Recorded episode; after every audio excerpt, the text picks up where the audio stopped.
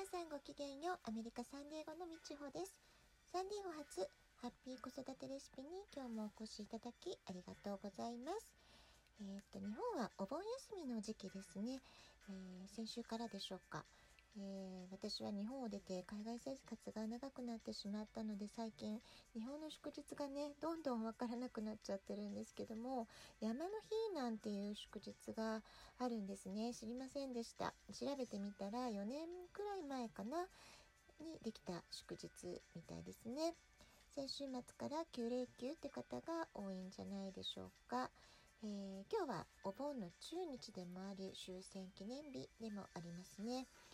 えー、とっても暑い日がね猛暑が続いているようですから皆さんどうぞ熱中症などにはくれぐれも気をつけてください、えー、クエン酸たっぷりの梅干しレモンあとは食欲増進に良い酢の物ね酸っぱいもの、えー、食べ物の力も上手に使って暑さを乗り切っていきましょう、えミネラルとかビタミンもねしっかりとってくださいね。えー、日本ほどではないですけれども8月に入ってサンディエゴも暑い日が増えてきました、えー、ランチにねそうめんを食べたくなるようなそんな日がちょっと増えたかなって気がします。で内陸部の方は今週はずっと日中35度くらいまで気温が上がっているのでかなり暑いです。ただ日本のような湿気がないのでね、えー、その分はちょっと楽かなとは思うんですけど焦げそうな暑さって感じでしょうかね暑さのなんか質が違うんですよねでその分日中一番暑い時と夜の気温10度から15度ものすごく、えーと、気温差が大きいんです。でこの気温差でね時々ねやられちゃうんですよね体調不良の原因。あの温度差があるっていうのはね体はなかなか適応するのが大変だったりするんですよね。ですので真夏でも外出が夕方から夜になる時えー、自分が住んでるところとちょっとね場所を移動すると,、えーと、夜のひんやり感が違うってこともあるので、えー、私はいつも車の中に上着やブランケットなど必ず温度調節ができるものを入れておくようにしています。皆さんもね暑さを乗り切る工夫とか体調管理のための工夫とかいろいろあると思いますけれども気をつけていきましょう。さてこれまで5回にわたって日本とサンディエゴの学校の違いいろいろなテーマでお話ししてきました。それでね13回目にランチの話をしたんですけれどもそのトークに関する、えー、感想をアプリからいただきました。ちょっと久しぶりに交換を使ってみようかな。はいみよみよさん初めてのお便りありがとうございます嬉しいですはい、読みますね。アメリカ事情すごくよくわかりました。アメリカはやっぱりランチを食べる時間が少ないんですね。最近私が作るお弁当はどっぷり和食なので逆にアメリカンランチ参考になりました。子供が時間がなかったと残してくることもあるので手軽なランチスタイルも逆に斬新でした。次回も楽しみにしています。ということでね、いただきました。みよみよさん、ね、ありがとうございます。どっぷり和食のお弁当いいじゃないですかね。いいな私も食べたいな、えー、私立の学校へ通われてたりするとずっとお弁当作りが続くって方も日本でもねきっといらっしゃいますよねあと中学高校になってからお弁当がになるとかまあそういうところもあるのかな。どうなんでしょうね。またよかったらいろいろ教えてください。えー、私もできれば毎日日本的なお弁当を持たせたいなと思ってるんですけれども、まあ、この間もちょっと話しましたけれども高校生になってから、まあ、そういう年齢的なものなんでしょうかね。今一番息子の食生活がアメリカンにシフトしてる気がしますね。ご飯食べてほしいなと思うんですけどね。はい、それから13回のランチトークでちょっと話せなかったんですけれども思い出したことがあってですね小学校中学校で時々ねダッツランチっていうイベントがあったんですこれはどういうイベントかっていうとパパがお昼休みに学校に行って子どもたちと一緒にランチを食べることができるそういうイベントだったんですね。で子供たちはお気に入りのお店のバーガーとかピザをねパパにおねだりして買ってきてもらってそれを一緒に食べるっていうのをとっても楽しみにしていました。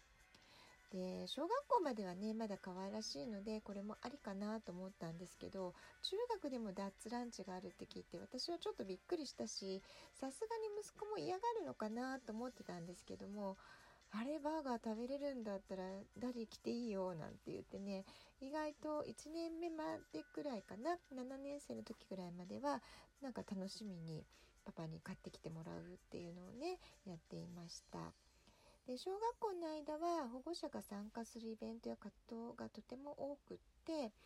パパたちもね参加する人が割合多かった印象でちょっと最初は私は驚いたんですけれどもまあ、あの一つには会社勤めしてらっしゃっても家とオフィスの距離が割合近かったりちょっとね職場を抜けられる雰囲気っていうのがあのあったんですかね。子育てに関わる時間はお互いに尊重するそういう空気感があったので割合パパさんの参加えー、授業参観とかこういうダッツランチとかねあの割とにぎわってましたね。あとアメリカの場合は自分でスモールビジネスやられてる方が多いんですね。投資家さんだったりビジネスオーナーだったりってそういう働き方の形態が必ずしも会社員ばかりではないっていうそういう、えー、関係も影響してるのかなと思うんですけれどもパパが、えー、子供たちの送り迎えとかイベント参加結構積極的にしているご家庭はね意外多かったんじゃないかなと思います。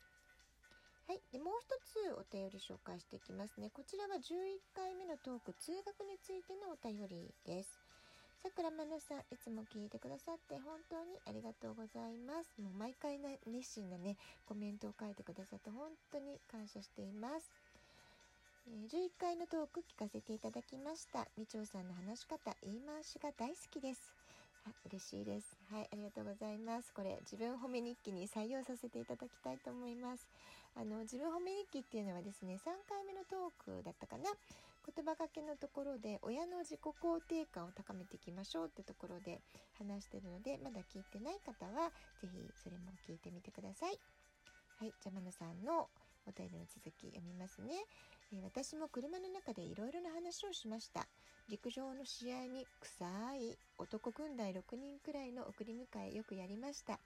みんな何話しているのかいまいちわからないけれど楽しそうにケラケラ後ろで笑ってるのを聞きながら可愛いなぁと運転手で一緒に笑っていたのを覚えています。息子のお友達も一緒に育てた感があって何人かは私のことをマムと呼ぶみんなしょっちゅううちにご飯食べに来てたし懐かしいいつも素敵なテーマをありがとうございます。ということでね書いてくださいました。本当に素敵なエピソードをシェアしてくださってありがとうございます。きっとね息子さんの陸上部のサポートをすごく頑張ってたママだったんでしょうね。アメリカ子育てあるあるです。これは高校生ぐらいの子育てエピソードだったんでしょうかね。友達もまとめて一緒に育てたっていうそういうところねとっても素敵だなって読ませていただきました。このお便りを読んで私もイメージがふっと浮かんだのはですね私の場合息子が小学校の時の日本語補習校の送り迎えがちょっと大変だったんですね当時学校がすごく遠くって片道フリーウェイをかなり飛ばしても45分きっかりかかるっていう距離感でしたそれで毎回ママたち同士で相談して当番制にして送り迎え分担してたんですね。で私は当時図書室のボランティアをしていたので朝早く学校行かなくちゃいけないことが多くてまあそのついでといってはなんですけれども近所の男の子何人かをまとめてあの送り迎えをしていました。で帰りも一緒に連れて帰ってきてそのまま家で遊んだりみんなでご飯を食べたりたまにはスリープオーバーといってねお泊まりで夜まで遊び続けたり。ね、それも楽しかったですし子どもたちがその通学の送り迎えの車の中で、えー、お菓子の話とかゲームの話とかたわいないことなんですけれどもキャーキャーワーワーいつも楽しそうな様子をね可愛いなと思ってバックミラーでチラチラ見ながら運転していたことをこのマナさんのお便りを読んで私も思い出しました。でこんな風に送り迎えにお弁当作りに時間に追われて子育てに無我夢中っていう時はきっとね大変なこともいろいろあったはずなんですけれども通り過ぎてしまうと全部懐かしい大切な思い出になってるなっていうのがねちょっと不思議な気がします。皆さんはどうですか？皆さんは今子育てフェーズどんなとこにいらっしゃいますか？子育てのお悩み相談質問何でも OK ですので、えー、みよみよさんやまなさんみたいによかったらお便りいただけるととっても嬉しいです。はい。引き続き給食の思い出好きな給食メニューなども、えー、お便り募集しておりますのでよかったら、えー、お便りね書いて送ってくださいありがとうございます今日はちょっとお便り紹介であっという間に時間が来てしまったので、えー、ここで終わりにしたいと思います。今日も素敵な一日でありますように、えー、日本の皆さんはね残りの9連休後半お盆休みを、えー、楽しまれてください。ごきげんようみちおでした。さようなら。